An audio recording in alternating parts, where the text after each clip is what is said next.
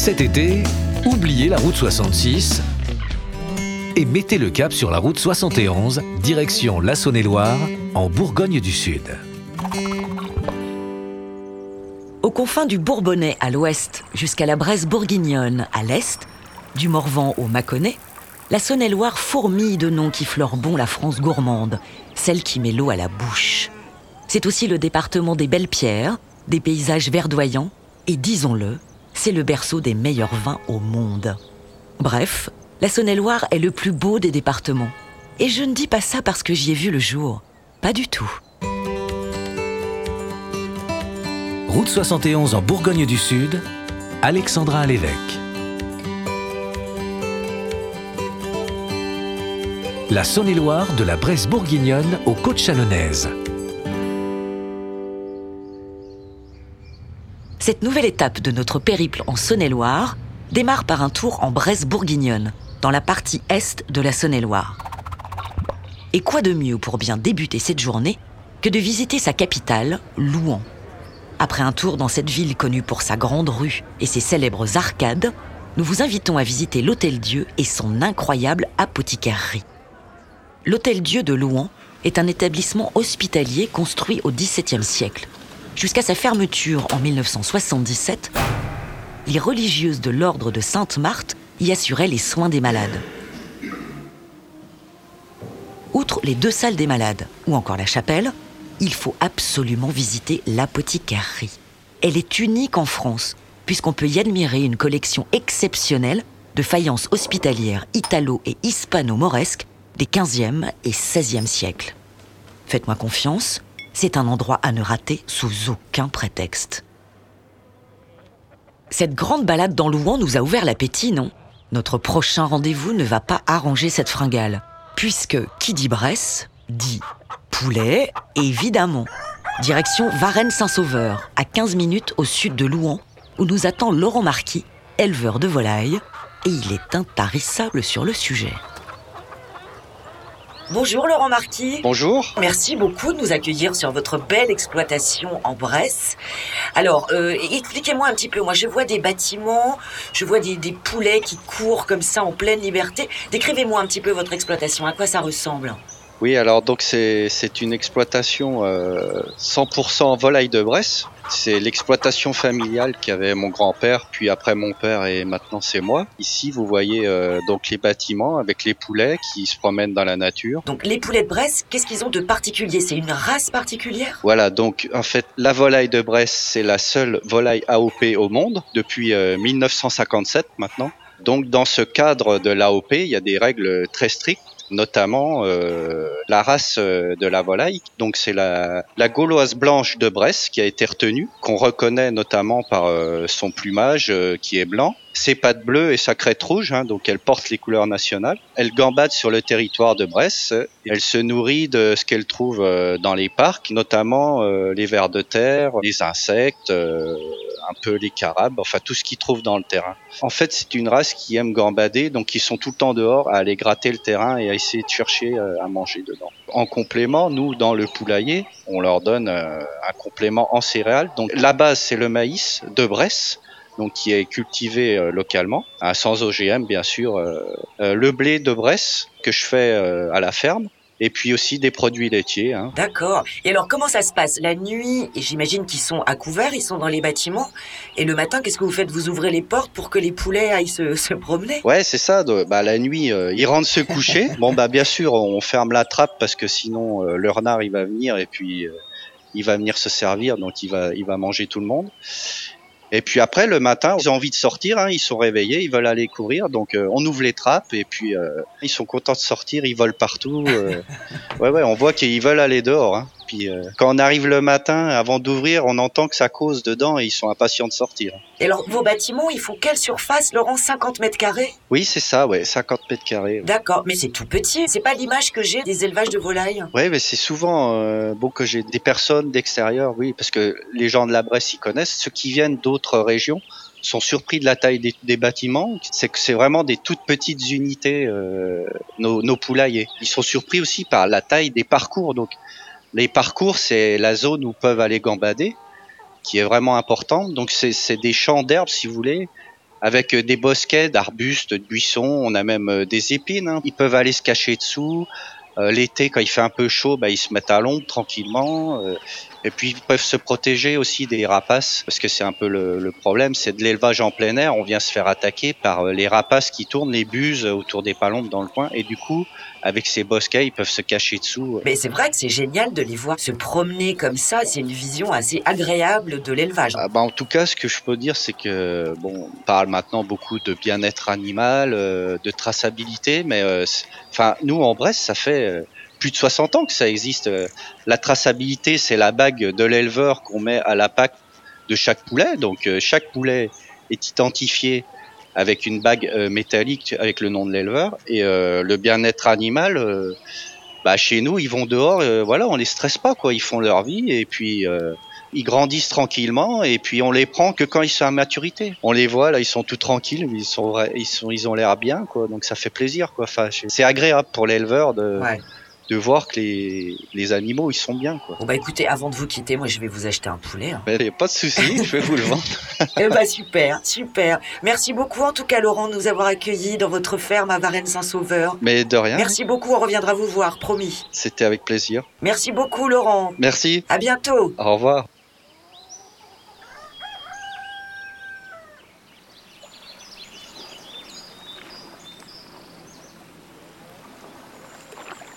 Après les joies de la gastronomie bourguignonne, il serait judicieux de faire un peu d'exercice physique.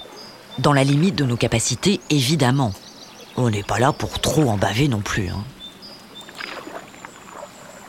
À Ratenel, à quelques kilomètres au nord de Varennes-Saint-Sauveur, les équipes des pagaies de la Bresse louent des paddles ou des canoës-kayaks. Que vous soyez sportif aguerri ou caboteur du dimanche, peu importe. Naviguer en pleine nature sur la Seille est l'activité idéale pour profiter de ces magnifiques plaines bocagères.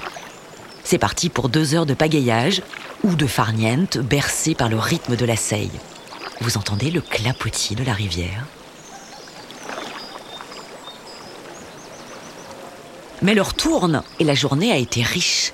Il est l'heure de se poser un peu, non? En quelques clics sur l'appli web Route 71, des dizaines d'adresses d'hôtels ou de gîtes nous tendent les bras. Pour passer une soirée dans un cadre original, direction la ferme de la Marlière à Saint-Vincent-en-Bresse.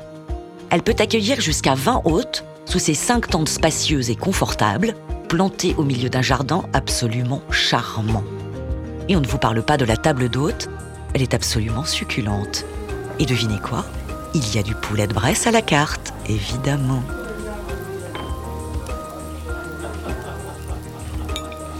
Après un bon dîner, imaginez la soirée qui nous attend.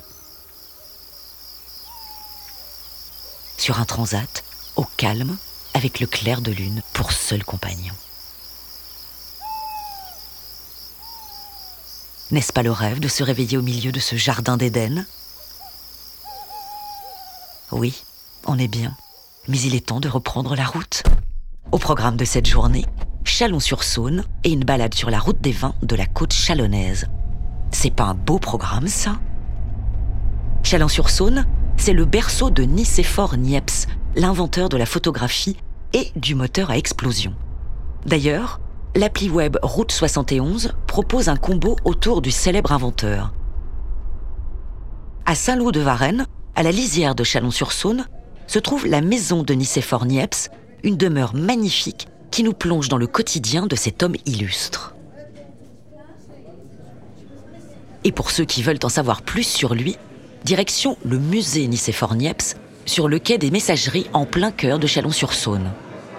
Conçu comme un parcours initiatique autour des grands principes de la photographie, il permet entre autres d'admirer le premier appareil photo au monde. En sortant du musée, les bords de Saône sont un terrain de balade parfait pour admirer la tour du Doyenné et l'île Saint-Laurent.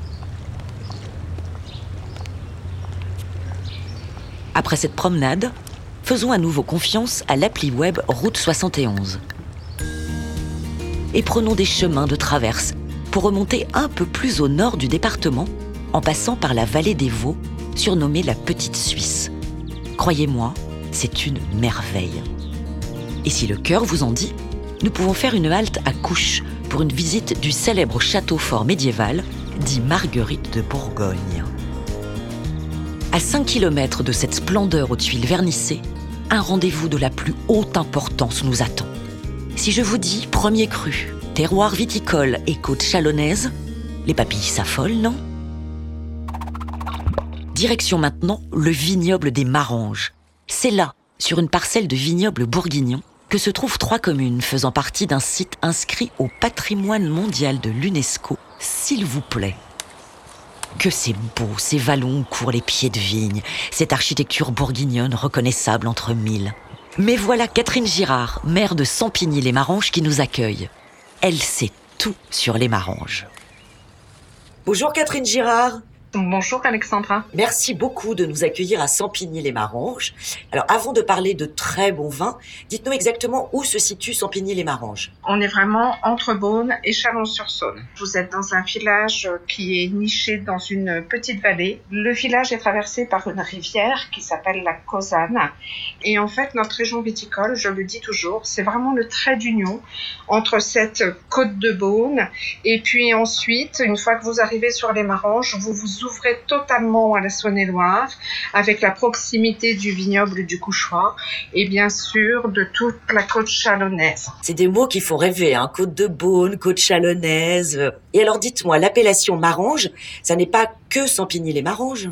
Eh bien non, Sampigny, je vous l'ai dit, c'est le village dans la vallée, un petit peu plus haut en altitude, environ 400 mètres. Vous trouvez le village de Dezise, les Maranges. Et puis quand vous redescendez et que vous vous dirigez vers le canal, vous arrivez à Cheilly, les Maranges. Les trois villages se sont tous réunis autour d'une même appellation qui a été créée en 1988. Et alors, je me suis laissé dire, chère Catherine, que les climats de Marange sont inscrits au patrimoine mondial de l'humanité par l'UNESCO. Alors d'abord, c'est quoi un climat? Pour vous expliquer ce qu'est un climat, je vais tout simplement vous redonner la définition de M. Bernard Pivot. Il dit qu'en Bourgogne, quand on parle d'un climat, on ne lève pas les yeux au ciel, on les baisse sur la terre. Alors qu'est-ce que c'est qu'un climat? C'est tout simplement une parcelle cadastrale qui a sa propre typicité, son propre terroir. Et là, on parle vraiment d'une mosaïque de parcelles de vignes et les climats correspondent à chaque parcelle. Il y a environ 1000 climats entre Dijon, le plus au nord, et nous, les Maranges, le plus au sud.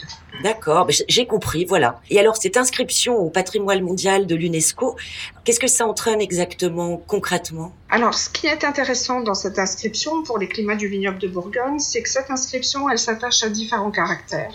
Tout d'abord, la notion de paysage. Cette inscription oblige les vignerons, les habitants, à prendre conscience du paysage qui les entoure et de le préserver. La deuxième notion importante, c'est bien sûr le patrimoine bâti. Et cette inscription nous permet de restaurer des murets dans les vignes, les cabottes, ces petites maisons qui sont dans les parcelles de vignes qui étaient utilisées autrefois par les vignerons pour s'abriter. Et d'autre part, c'est aussi la reconnaissance d'un travail euh, de 2000 ans, d'une histoire euh, importante sur la viticulture en Bourgogne. Alors, parlons viticulture justement. Définissez-nous un peu ces vins en quelques mots. Eh ben, écoutez, il faut comprendre que les Maranges, avec euh, les trois villages, c'est environ 180 hectares de vignes. Et sur ces 180 hectares, on a à peu près 90 hectares d'appellation premier cru. L'essentiel, c'est quand même du vin rouge. Et les rouges, bien souvent, ont une couleur rubis qui tire parfois sur le violet. Dès que vous avez le nez au-dessus du verre, vous avez ces arômes de cassis, plus exactement de bourgeons de cassis qui remontent. Beaucoup de fruits rouges, ce sont des vins qui sont épicés, même parfois réglissés. Vous me mettez l'eau à la bouche, Catherine. Alors évidemment, on sait que l'abus d'alcool est dangereux pour la santé et que c'est à consommer avec modération. Mais bon, est-ce qu'on peut acheter sur place, directement chez les exploitants? Eh ben oui, si vous venez dans les Maranges, dans n'importe quel village, vous trouverez toujours un producteur qui sera vraiment heureux de vous accueillir, de vous expliquer un petit peu notre région et bien sûr de vous faire déguster les différents vins. Bon, écoutez, je vais peut-être aller faire un petit tour alors chez un vigneron avant de quitter votre coin des Maranges. Merci en tout cas infiniment pour votre accueil, votre clarté, votre description de ces vins d'exception, Catherine. Merci beaucoup. À très bientôt, Alexandra, j'espère, dans notre région. Merci, merci, je reviendrai, je vous le promets. À bientôt. Au revoir, Catherine. À bientôt. Au revoir. Bon, moi, cette conversation passionnante m'a donné faim. Ou soif, ou je sais plus très bien. Personne n'a oublié de faire une petite commande avant de quitter les Maranges, au moins. Cette halte dans la côte chalonnaise n'est-elle pas une belle manière de clore notre périple? Eh oui, c'est fini pour aujourd'hui. Mais nous quittons ce coin de Bourgogne du Sud pour mieux y revenir. Et très bientôt, c'est certain. Avouez-le, on ne vous avait pas menti en disant que la Saône-et-Loire est le plus beau département du monde.